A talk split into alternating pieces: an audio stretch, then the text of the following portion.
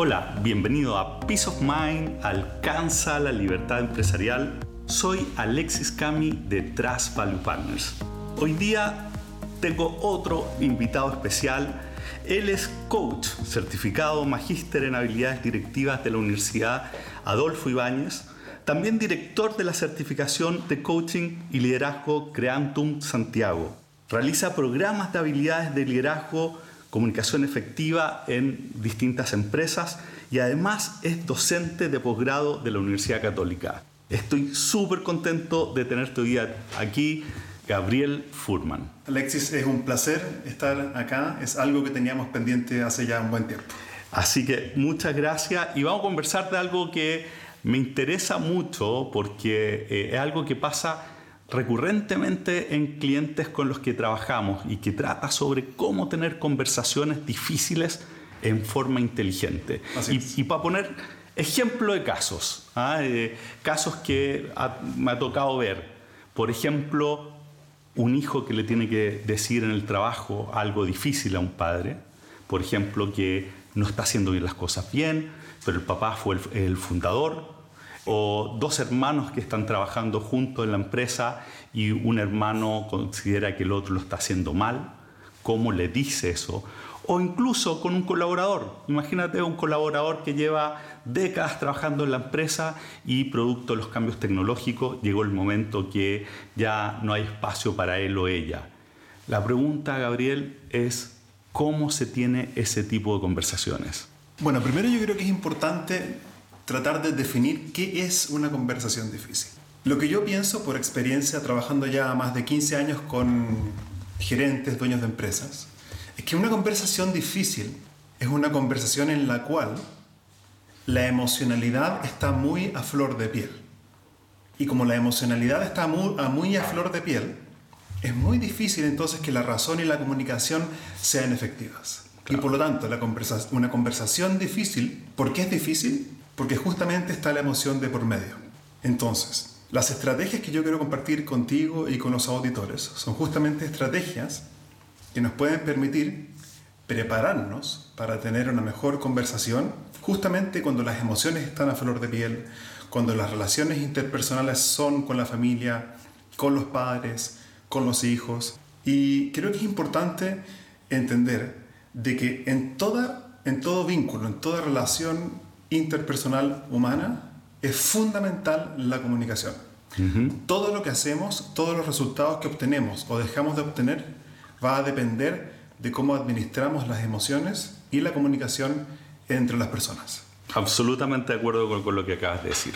Entremos en materia. Bien, muy bien. Ahora, lo interesante es que cuando el dueño de una empresa quiere tener una conversación que le resulta difícil o desafiante, es importante tener en mente que el punto central es que mientras mejor se prepare para esa conversación, más exitoso podrá ser cuando tenga la conversación. ¿Y qué significa prepararse? Muy bien, hay, una frase, una frase que me encanta, que dice que failing to prepare is preparing to fail. ¿Qué significa? Que fallar en prepararse es como prepararse para fallar. Entonces, todo evento importante requiere una preparación. Y una conversación difícil también así lo requiere. Entonces, lo importante es tener en cuenta que mientras con mayor anticipación la persona se prepara, con estas técnicas que te voy a compartir ahora, aumentan las probabilidades de que sea exitoso en la conversación. El primer paso para que la persona, el dueño de la empresa, se prepare es que tiene que acordar mutuamente con su interlocutor el día, la hora y el lugar donde se tendrá esa conversación.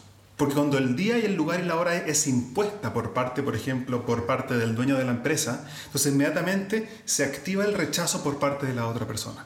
Entonces cuando es impuesta o cuando se ve como una orden por parte del otro, del hijo, por ejemplo, del dueño de una empresa, entonces inmediatamente se activa el rechazo y ahí ya partimos mal. Entonces lo importante primero es acordar, que significa que ambas partes tienen que definir mutuamente cuándo dónde y a qué hora se va a tener esa conversación. ¿Y esto, y esto tú, tú lo consideras relevante aun cuando haya una verticalidad en la relación? Por ejemplo, el dueño con, con un colaborador que es muy querido, que tiene mucha historia, también debería tratar de, de buscar un, una especie como de consenso para bajar esa, eso o, no es necesario? También, porque incluso que haya una verticalidad a nivel de organigrama de la empresa, cuando estamos hablando de conversaciones difíciles, aquí hay que olvidarse un poquito del organigrama, ya que no estamos hablando con un elemento dentro de un sistema en una planilla. Una conversación difícil es una conversación con otro ser humano. Y para lograr entonces una conversación difícil de forma efectiva, lo más importante acá es conectar con la otra persona. Y ahí se requiere horizontalidad más que verticalidad. Y en ese, y en ese caso, tú decías lugar. Cuando tú vas a tener una conversión difícil. Yo recuerdo conversiones difíciles y, normalmente eh, yo he trabajado con gente muy, eh, he trabajado con gente muy cercana. Y cuando, cuando he tenido para tener esa conversación, yo lo invito a tomar un café. ¿ah? Bueno. Eh, es parte, cuando dices lugar, es mejor salir de la oficina para para tener conversaciones difíciles? ¿Cuándo es mejor hacerlo en la oficina? Es que eso es justamente lo que vamos a ver ahora, porque el, y me adelanto acá y te estás adelantando de forma, de forma correcta. El lugar es fundamental en la conversación, porque tenemos que entender que todo comunica. Hay como un principio, así como una máxima esencial en la comunicación humana, es que todo comunica, o dicho quizás en negativo, es imposible no comunicar. Y por lo tanto, un líder, un gerente de una empresa, un dueño de una empresa, que quiere manejar las conversaciones de forma inteligente va a elegir el lugar de forma apropiada. Perfecto. Y eso va a depender mucho del contexto, como que no hay una lista exacta de dónde tiene que ser la conversación, pero por lo menos el dueño de la empresa que se haga la pregunta, ¿cuál es el lugar, el momento, el día y la hora más adecuada para aumentar las probabilidades de éxito de la conversación? Ahora, hay preguntas claves que yo creo que tenemos que hacernos antes de tener una conversación difícil. Y estas preguntas son esenciales y son oro, oro esenciales como preparación para la, conversación difícil. Número uno, ¿cuál es tu objetivo comunicacional? Es decir, ¿qué quieres lograr con esta conversación? Por ejemplo, el dueño de la empresa tiene una conversación pendiente quizás con su hija, o el dueño de la empresa quizás con su hijo. Muchas veces las relaciones tienden a mm, ponerse tóxicas justamente porque hay una conversación difícil. Una de las cosas de, que pasa con los conflictos, el miedo al conflicto, una forma es evitar el conflicto. Y cuando, cuando, evitamos el conflicto, el conflicto empieza como a subir, empieza a aumentar en intensidad. Entonces, cuando los líderes o jefes de empresas, de empresas no son capaces de enfrentar los conflictos en un momento adecuado, lo que puede ocurrir es que la intensidad del conflicto cada vez va aumenta. Exactamente. Es una bola nieve. Exactamente. Entonces se requiere un entrenamiento de inteligencia emocional para decir, este es el momento para tener la conversación difícil y hacerte estas preguntas. Luego, entonces, ¿qué quieres lograr? Otra pregunta importante, ¿para qué quieres lograr eso que dijiste que quieres lograr? Luego, ¿quién es mi interlocutor? Esta pregunta es clave. ¿Por qué crees tú, y aquí te hago una pregunta, ¿por qué crees tú que es importante para el dueño de la empresa, como preparación, hacerse la pregunta, ¿quién es mi interlocutor? Porque va a depender en función de quién es, el tipo, eh, cómo, cómo tengo que eh, eh, darle el mensaje. Hay distintas personas con distinta capacidad de, de, entender, ¿cierto? El recipiente es muy importante para lo que tú vas a poner o lo que quieres transmitir. Exactamente. Una vez escuché una frase espectacular, que lo más importante en la comunicación no es lo que digo, sino lo que el otro escucha. Exactamente, claro. Y es tan importante entender con quién voy a estar hablando. O sea, el dueño de la empresa es su hija. Bueno, la conoce bastante bien. ¿Qué características tiene? ¿Qué siente? ¿Cuáles son sus intereses? Entonces, mientras más yo conozco al recipiente de mi mensaje, yo mejor puedo calibrar el mensaje para justamente poder llegar a ella. Eso es fundamental. Entonces, la comunicación, interesantemente, no tiene, no tiene tanto que ver con lo que digo, sino que cómo el otro interpreta. Cómo lo va a escuchar. Y cómo lo va a escuchar, sí. Otra técnica interesante que viene más desde la programación neurolingüística. ¿Has escuchado eso? Sí, claro. Entonces la programación... Actuar como, como, que las cosas ya pasaron, eh, creer en el, generar la realidad. Eh, bueno, sí, exactamente. Ahora, eh, en coaching justamente se usa mucho, lo usaba mucho en, programas en empresas, pero... Y tiene muchas herramientas la programación neurolingüística. Y una de ellas es lo que se llama la visualización. ¿Qué significa visualizarte? Significa que el dueño de la empresa, cualquier ser humano, puede visualizarse en su mente siendo exitoso en la conversación. Como dice Stephen Covey, que las cosas se crean dos veces.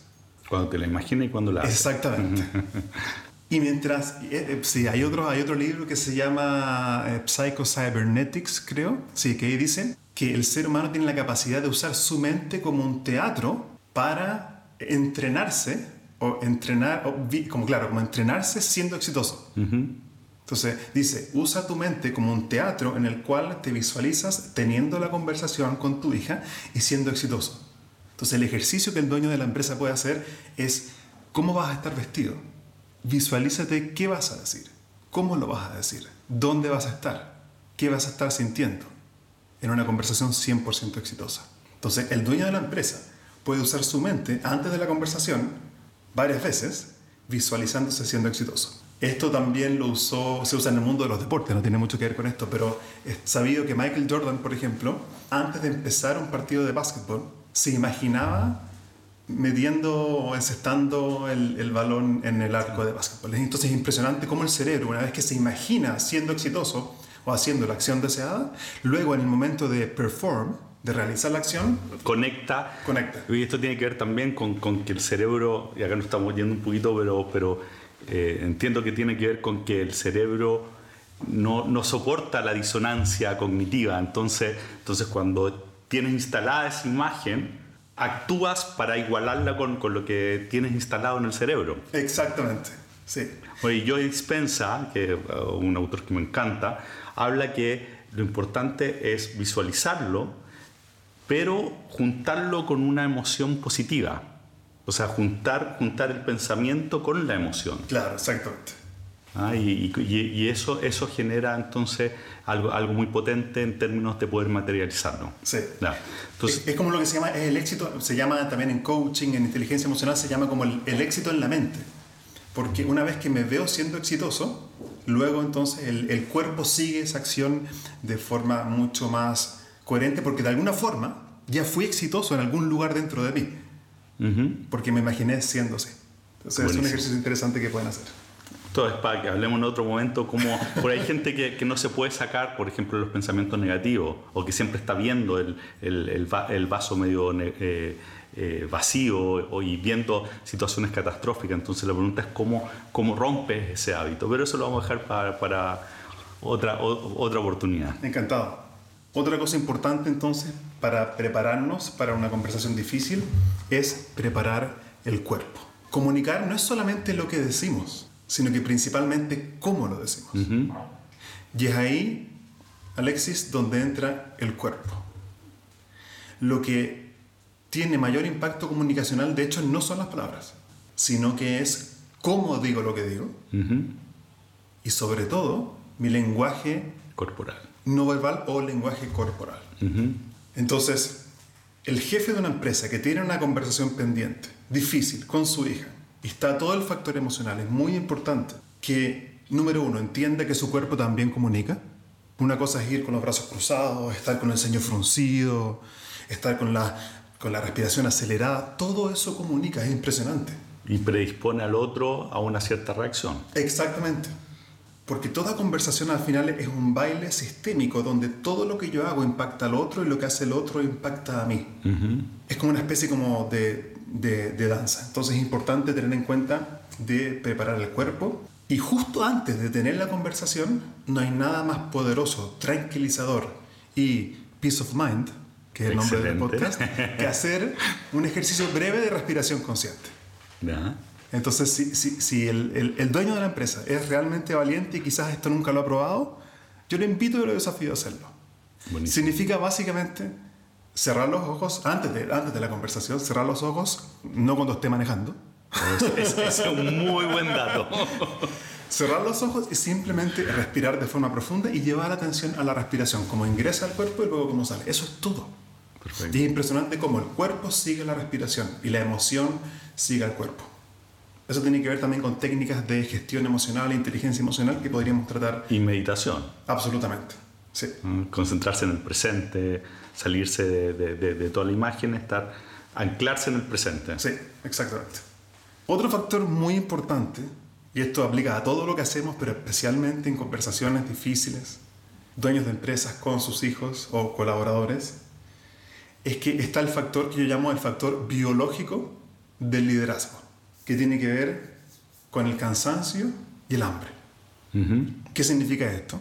Que si estamos cansados, estamos con hambre, nuestra calidad comunicacional se reduce considerablemente. Perfecto. Y esto todos lo sabemos con nuestros hijos. Todos sabemos que cuando estamos cansados o con hambre, tenemos mucho menos recursos emocionales.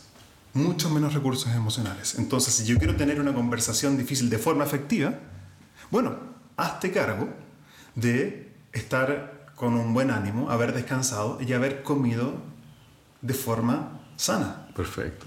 ¿Te, te hace sentido esto? Sí, absolutamente. Pero es increíble cómo... Es algo, algo muy simple y, y no, no, un- uno normalmente no lo piensa como, Sí. como si fuese, como que fuese relevante. Sí, entonces eso le comparto a, a los auditores. Es increíble cómo el cansancio, el hambre impactan en la forma en cómo vamos a conversar. Esto es fundamental. Ah, y también en el receptor. Si el receptor está cansado, o sea, si mi interlocutor está cansado, está con hambre, también es más difícil que haya una, conversación efectiva. Claro, y, este, y este es un punto importante porque muchas veces uno quiere salir rápido de la conversación y, por tratar de salir rápido está disminuyendo la- las- las posibilidades de que sea exitosa eh, el evento. Efectivamente, sí. Y quizás en ese sentido, un tip también muy práctico es quizás que la conversación vaya acompañada de algún tipo de alimento. Puede ser quizás un café o un chocolate o... Bueno, de hecho, tenemos un cliente que lo que hace, una clienta de hecho, que lo que hace, cada vez que va a haber una conversión difícil, hay chocolate en la mesa. y es una, una, una señal. Y entra y uno ve los chocolates y dice, ya, esto va a estar difícil, pero te- te- también hay una señal de, de- de lo quiero hacer agradable. Ah, Absolutamente. un, es una- un mensaje de preocupación, de acogida, de, de- querer, querer hacerlo bien. Y además que el chocolate obviamente tiene azúcar y el mensaje ahí también subliminal es quiero tener un espacio y una instancia dulce contigo. Entonces ese sabor que se, que se capta quizás a través de la lengua y el cerebro también impacta de alguna forma en cómo va a ser nuestra interacción en ese momento. Hay una frase de, de Emerson que dice Your actions speak so loudly that people cannot hear what you say. que significa, en español lo voy a traducir, es que tus acciones hablan tan fuerte que muchas veces las personas no pueden escuchar lo que dices. Lo que ¿Qué significa eso? ¿Cómo interpretas? que toda la parte eh, no, no verbal puede tapar cualquier cosa verbal. Exactamente. Bueno, es así de importante. Exactamente. Y esto yo lo he visto en empresas, muchas veces me ha tocado hacer lo que se llama shadowing, que tú sabes lo que es eso, es decir, es acompañar a algún gerente o dueño de una empresa en reuniones para lu- luego darle feedback, ¿cierto? Y cuando hay una incoherencia entre el lenguaje verbal Y el no y el verbal lenguaje corporal o no verbal, manda el no verbal. el no verbal manda y la incoherencia se siente. Claro. Y la, y la- el- la persona dice, este es un cínico o me está tratando de mentir. Sí, Me está efectivamente. mintiendo en la cara. Sí. Claro. Y como el cuerpo también comunica, puede estar en contradicción con lo que la persona está diciendo. Y eso también, eso, eso también se transmite. Entonces, el desafío está aquí también para el, para, el, para el dueño de la empresa. Es qué tan coherente vas a ser entre lo que vas a decir y tus acciones no verbales. Ahora, lo no verbal es muchas, porque lo no verbal va desde la postura de los hombros, la postura de las manos, y también están lo que se llaman las microexpresiones de la cara. Eso incluye el ceño entre los ojos, es muy diferente estar así, esto no lo están viendo los auditores, pero estoy con el ceño fruncido, los pómulos también de acá, los labios, la sonrisa, todas son las micro, microexpresiones y todo eso comunica de forma muy poderosa el ritmo de tu respiración. Entonces, yo creo que aquí una pregunta muy poderosa que el líder tiene que hacerse, o el dueño de la empresa, es cómo voy a ocuparme de que mi cuerpo efectivamente sea coherente con lo que yo quiero decir. Cuando hay coherencia, entonces el mensaje es mucho más o mejor recibido por parte de mi interlocutor. ¿Y cómo, cómo, en términos prácticos, puede uno chequear la coherencia? Esa es una buena pregunta. Yo creo que la persona tiene que entrar a un proceso de autoconocimiento de su cuerpo. Y yo creo que una buena forma de autoconocimiento es pidiendo feedback.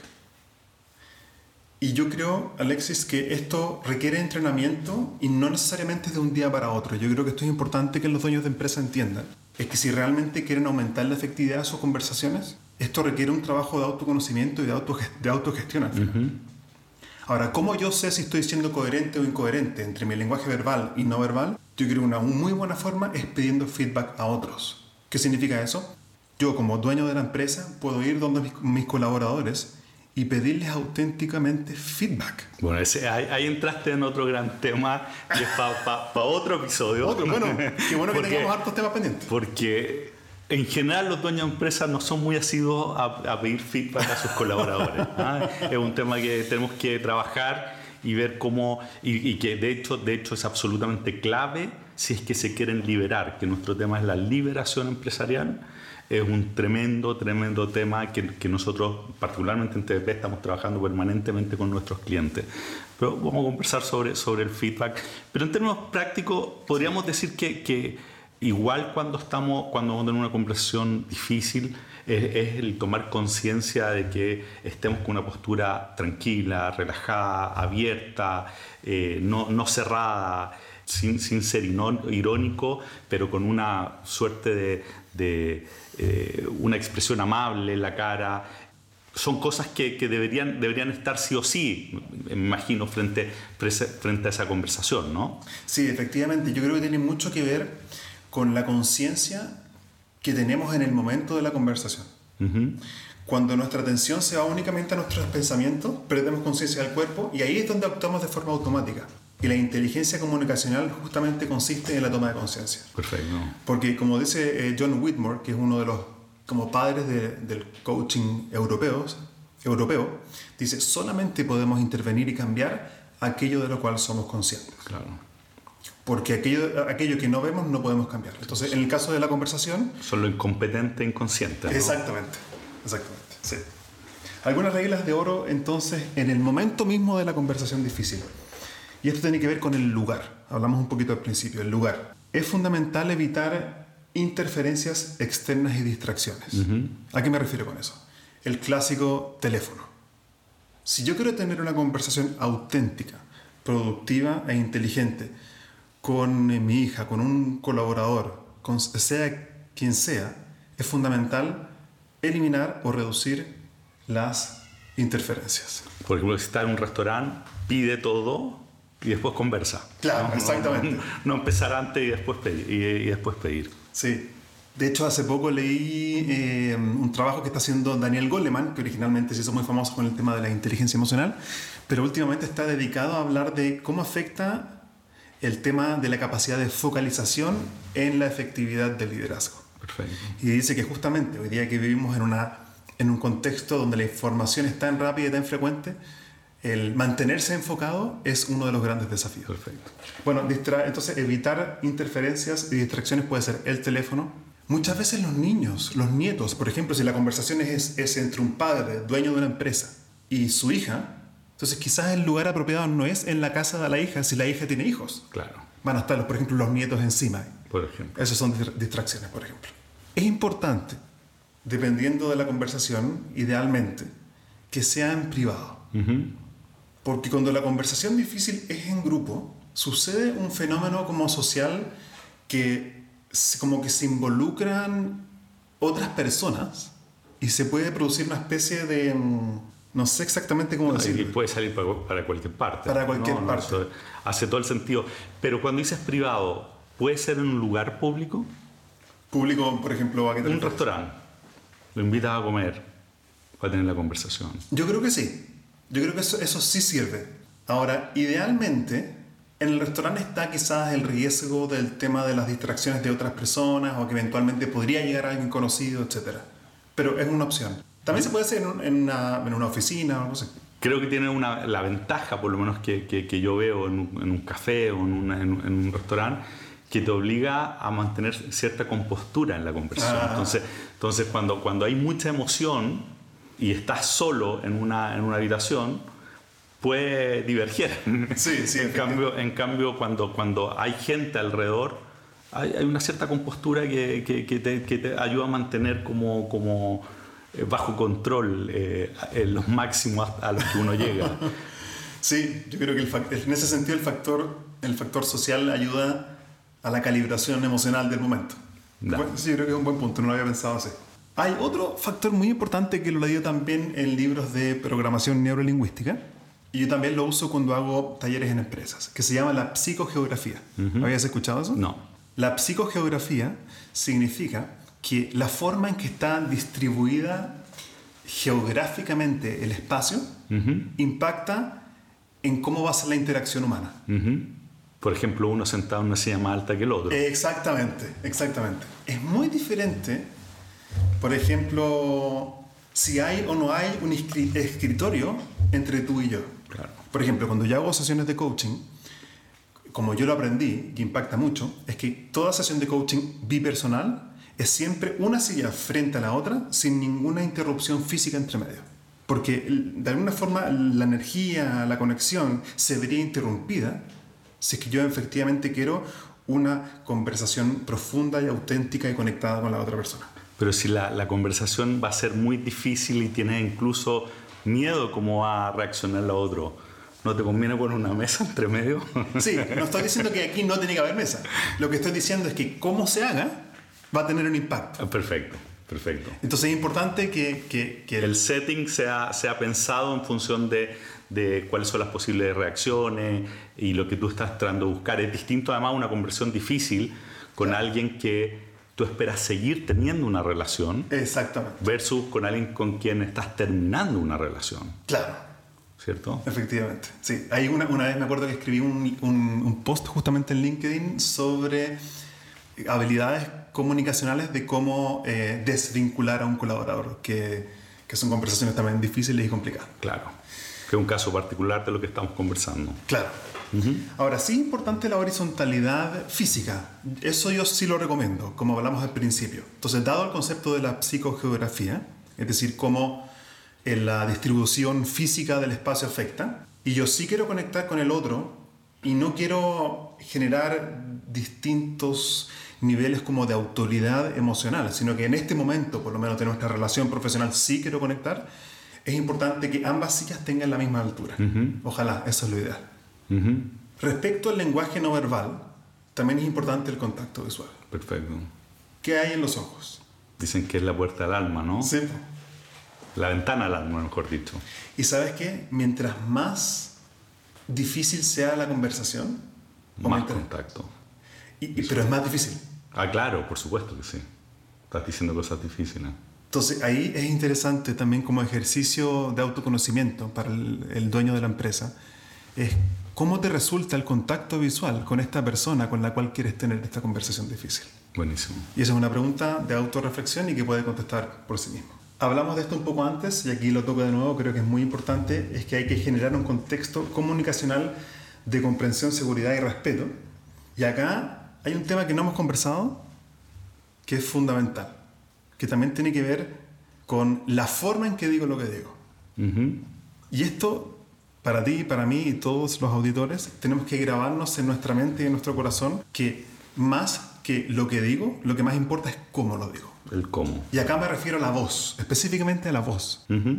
Y el tono, la voz, aquí se habla de la paralingüística. Y la paralingüística yo siempre la resumo en tres dimensiones. Uno, el tono. Dos, la velocidad. Y tres, el volumen. ¿Qué es el tono? El tono es grave. Yo puedo hablar muy grave. Hola, Alexis. O puedo hablar de forma muy aguda. Hola, Alexis. Entonces, ese es el tono de la voz. Luego, la velocidad tiene que ver con la velocidad, que si quizás se puede medir en palabras por minuto. Claro. Puedo decir hola Alexis, o puedo decir hola Alexis. Y luego está el volumen, que tiene que ver con el decibel. Puedo hablar muy suavecito o puedo hablar muy fuerte, no voy a hablar más fuerte por si hay alguien durmiendo. ¿Y cuándo conviene hablar en... Dame ejemplos de tono, velocidad, volumen en distintas situaciones. Bueno, pero el primer paso siempre lo toma de conciencia. Entonces estoy compartiendo esta distinción porque creo que es importante que al momento de comunicar seamos conscientes de que nuestra voz es como un instrumento. Una vez escuché un TED Talk, que después eh, te lo puedo mandar, que dice que la voz es el instrumento que todos tocamos. Un buen punto. Y esto quiere decir que como todo instrumento tiene distintos volúmenes, voces y es importante saber usarlo. Cuando las emociones están activadas en una conversación difícil, la tendencia es a subir el tono de el voz. tono. El tono, la velocidad y probablemente el volumen. Efectivamente. O sea, Tienden todo, a subir todo, todo, todo se acelera. Todo- sí. Todo aumenta. Sí, fíjate cómo las emociones impactan de forma natural y casi de forma automática en el tono, la velocidad y el volumen. Claro. Y eso es como un mensaje subliminal que mi interlocutor está sintiendo también. Entonces, por ejemplo, si yo necesito durante la conversación calmar, yo puedo ser protagonista en el sentido de ser el- como el director de la orquesta de ese dúo musical que está ocurriendo. Y por ejemplo, si ha subido el tono de voz, porque perdí la conciencia y subió el tono de voz, y es natural que ocurra en una conversación difícil, puedo volver a, ca- a calmarme. Y eso se hace, de hecho, con 5 segundos incluso de respiración que la persona puede hacer en el momento. Y, con- y con- y tomar conciencia, concentrarse en, el- en- en la respiración, bajar, volver a nivelarse y seguir, y, se- y- y seguir conversando. y seguir adelante, exactamente. Y sabes que la velocidad es tan importante, Alexis, porque la velocidad del habla también impacta en la intensidad emocional que está ocurriendo en ese sistema bipersonal. Claro. Además que tiene que ver, me imagino, con, con que el otro, al escucharte calmado, con, con- con- con una voz, eh, con una velocidad razonable, te escucha también con vencimiento lo que estás diciendo. O te, muestra que está, que está anclado en algo que, que hace sentido, eh, versus que si estás todo descontrolado, es bueno, el, el mensaje se está escuchando, que también bien- no viene de un lugar de, de- tranquilidad y, y reflexión. Efectivamente. Y al final, si, si te fijas, todas estas técnicas y las últimas que quizás te, te- te quiero mostrar, todas al final, el, el- el core y el núcleo, tienen que ver con el desarrollo de la autoconciencia y la autogestión. Claro. Ese es Y el tomar, y núcleo. tomar control. Sí, Claro. ese es el núcleo para mí de, de esto. Es importante no sermonear. Muchas veces he visto a líderes que justamente quieren lograr un cambio en el otro y empiezan a sermonear, a, a sermonear Tremendo. y justamente se logra lo contrario. Es resistencia. Ahí, ahí ahí se activa la resistencia en el otro. Esto, bueno, sabemos que ocurre también en la familia. A veces la peor forma de que la peor forma de que mi hijo haga algo que yo quiero, la peor forma es pedirle que lo haga. Claro. De hecho, la mejor forma, o una muy potente que he desarrollado en empresas también, es que si tú quieres que, ha- que alguien haga algo, hazlo tú. Perfecto. Hay una frase que dice... "Sí". Modelar. Claro, modelar, efectivamente. Ah, es importante que cuando tú expresas emociones durante una mm, conversación difícil, te hagas cargo y lo digas en primera persona. Por ejemplo, lo que a mí me pasa cuando tú haces tal cosa es que me siento frustrado. Me gustaría pedirte entonces que hagas un, un cambio en tu conducta porque creo que de esa forma podríamos trabajar mejor juntos. Por ejemplo. Hay palabras que destruyen las conversaciones, que son nunca, siempre, todo, nada. ¿Por qué? Son absolutistas y, son no- abs- y- y- y por definición no son verdad. Efectivamente. Entonces matan, matan, mata cualquier argumento. Sí. Otra cosa que tiene que ver en la conversación, y yo atento porque esto es quizás una de las áreas más importantes en el liderazgo y en la comunicación, y quizás la menos entrenada, es que hay que, tenemos que, yo también, aprender a escuchar. Y este es un arte. Así como hay un arte de saber hablar, hay un arte de saber escuchar. Claro, uno, uno tiende incluso a terminar las frases del, del- del Eh, otro, ¿no? Exactamente, exactamente. O intentar terminarlas. Sí. Bueno, y en coaching una de, una de las competencias fundamentales es justamente lo que se llama la escucha activa. Entonces, si la otra persona te está diciendo algo, aquí le hablo al dueño de la empresa, tu hijo, tu, eh, tu colaborador te está diciendo algo importante, aprende a escuchar sin interrumpir. Y eso implica aprender a cerrar la boca, que no siempre es fácil. Es muy difícil. Ah, Hay una frase, una frase que me gusta que dice que esperar que la otra persona termine de hablar para poder contestar no es escuchar. ¿Por qué? ¿Qué ocurre? Uno de los grandes obstáculos para escuchar activamente, Alexis, es que mientras el otro me está hablando, yo en mi diálogo mental interno Estoy la respuesta. preparando la respuesta. Claro Eso no sí. es escuchar de forma activa. No, absolutamente. Entonces, escucha de forma activa significa, si te fijas, un trabajo personal profundo, de alguna forma también controlar mi diálogo mental interior. Y la persona lo siente también. Claro. Ah, me está escuchando. Entonces le importa. Cuando yo manifiesto y la otra persona siente que lo estoy escuchando, al final está, e- el mensaje que recibe es, me está validando, le importa lo que yo le estoy diciendo. Perfecto. Ahora, ¿cómo yo demuestro que estoy escuchando? Por ejemplo, uno, contacto visual. Dos, Repitiendo cosas que, eh, lo, que lo que te está diciendo. Entonces, parafraseando lo que, lo que estás escuchando, ¿no? efectivamente, parafraseando. También otra cosa muy importante, lo leí hace poco en un Harvard Business Review, que dice que parte de la escucha activa tiene que ver con preguntar para indagar más sobre lo que está pensando el otro. Claro, profundizar. Sí. Eso también demuestra que le interesa lo que yo pienso o lo que yo siento. Ah, una frase de Kobe que me encanta, difícil de aplicar, pero fundamental, que es que busca comprender antes de ser comprendido. Claro. ¿Qué te parece esa? Espectacular. Gran desafío. Sí, sí, el desafío del liderazgo es maravilloso y yo creo que requiere, bueno, cada día se puede seguir aprendiendo más. Absolutamente. Esto es importante, eh, buscar una solución más que buscar estar en lo correcto. Cuando la conversación difícil se transforma en un debate por quién está en lo correcto, estamos mal encaminados. Eh, sacar los egos de, de la conversación. Efectivamente. Otro gran desafío. Sí. Ahora, muchas veces, dado que es una conversación difícil, la emoción puede reactivarse en cualquier momento. ¿Cuál es el salvavidas ahí? Es la respiración. Claro, y volver al presente. Y volver al Enfocar- presente. enfocar en anclarte en el presente. Sí. Y, y a través de la respiración, pues siempre tienes esa herramienta para, para volver. Sí. Y como tú muy bien sabes, la, la mente no domada o no gestionada es como una máquina del tiempo que viaja hacia el pasado, hacia el futuro. Claro. Y al final, el único momento sobre el cual tenemos control es el momento presente. Presente. Y la respiración, ancla. que es nuestro cuerpo, nos ancla al momento de ahora y ahí, desde ahí, puedo entonces elegir qué hacer y qué decir. Claro. Esto también es interesante. Si la conversación lo permite, yo como dueño de empresa puedo pedir también un break. Imagínate que la conversación lleva dos horas, dos horas y medias. Es cansadores. Entonces yo perfectamente podría decir, creo que la conversación ha sido una conversación auténtica. Creo que hemos podido expresar nuestras emociones. Creo que no necesariamente esta es la última conversación. Creo que podríamos tener otra más.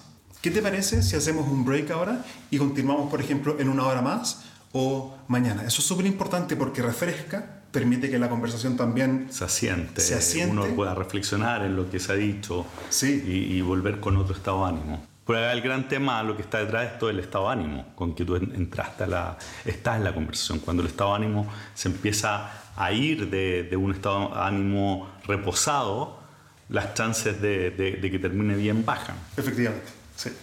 Lo que yo he visto es que una conversación difícil, ¿cómo se sabe si concluyó bien? Es cuando al final de la conversación hay un compromiso de acción. Es decir, cada uno expresó lo que piensa y lo que siente. Y si realmente yo quiero que esta relación siga hacia adelante, personal y o profesionalmente, tiene que haber un compromiso de acción. ¿Por qué? Porque si queremos un cambio en nuestra relación, la pregunta es, ¿qué nos comprometemos a hacer a partir de ahora para justamente seguir construyendo esta relación que tenemos? Bueno, hace poco justamente ah, hice- hicimos un podcast de- muy, sim- muy, muy cortito que decía So What, que después Ah. de, todo, de todas conversaciones, por, eh, por ejemplo una conversación como esta, entonces tú- la pregunta es So What, entonces ¿qué? Sí. ¿Qué, qué cambio, qué, en qué cambia para, para el futuro todo lo que hablamos? Exacto. Si no hay cambio, fue, un, fue, fue mucho tiempo eh, que, que al final tuvo re poco impacto. Efectivamente, y como estamos hablando de conversaciones dentro de contextos organizacionales para dueños de empresas, Tú buscas la acción. no buscamos solamente un desahogo emocional, Claro. sino que buscamos una conversación auténtica, aunque sea difícil, sana, para luego recrear la relación interpersonal con esta Súper persona. claro. Buenísimo. Esas son algunas cosas que podemos empezar a entrenar para tener conversaciones. Súper, súper potente. Eh, pasaste por, por, por harto, hartos temas. Hablamos de entonces la importancia de saber con quién uno está hablando para, para preparar la conversación, o sea, cuidar el setting, de dónde vas a conversar, eh, a qué hora, llegar a acuerdos. Mucho ojo con, con con la comunicación no verbal. Que, habla mucho más que incluso que, la verbal, la importancia de anclarse en el presente, de cuidar, de cuidar que no se nos escape la voz, que no se nos escape el volumen, la velocidad, un montón de temas interesantes. Gabriel, te agradezco mucho esta conversación porque seguro que nos va a ayudar a todos a tener conversaciones más inteligentes cuando nos toquen eh, tenerlas con eh, escenarios difíciles. Así que muchas gracias y te voy a dejar invitado para un próximo episodio para que hablemos de otros temas que salieron acá y que seguro tienen mucho que contarnos. Así que gracias. Para mí fue un placer compartir contigo y sería un honor para mí volver a, a conversar. ¿Y cómo te encuentran? La forma más directa de encontrarme es en LinkedIn. En LinkedIn. Buscándome. muy activo en LinkedIn. Sí. Y ahí posteo también tips diarios todos los días. Y ahí me pueden buscar por mi nombre, Gabriel Furman. Furman se escribe F-U-R-M-A-N. O escribirme un correo electrónico a gabriel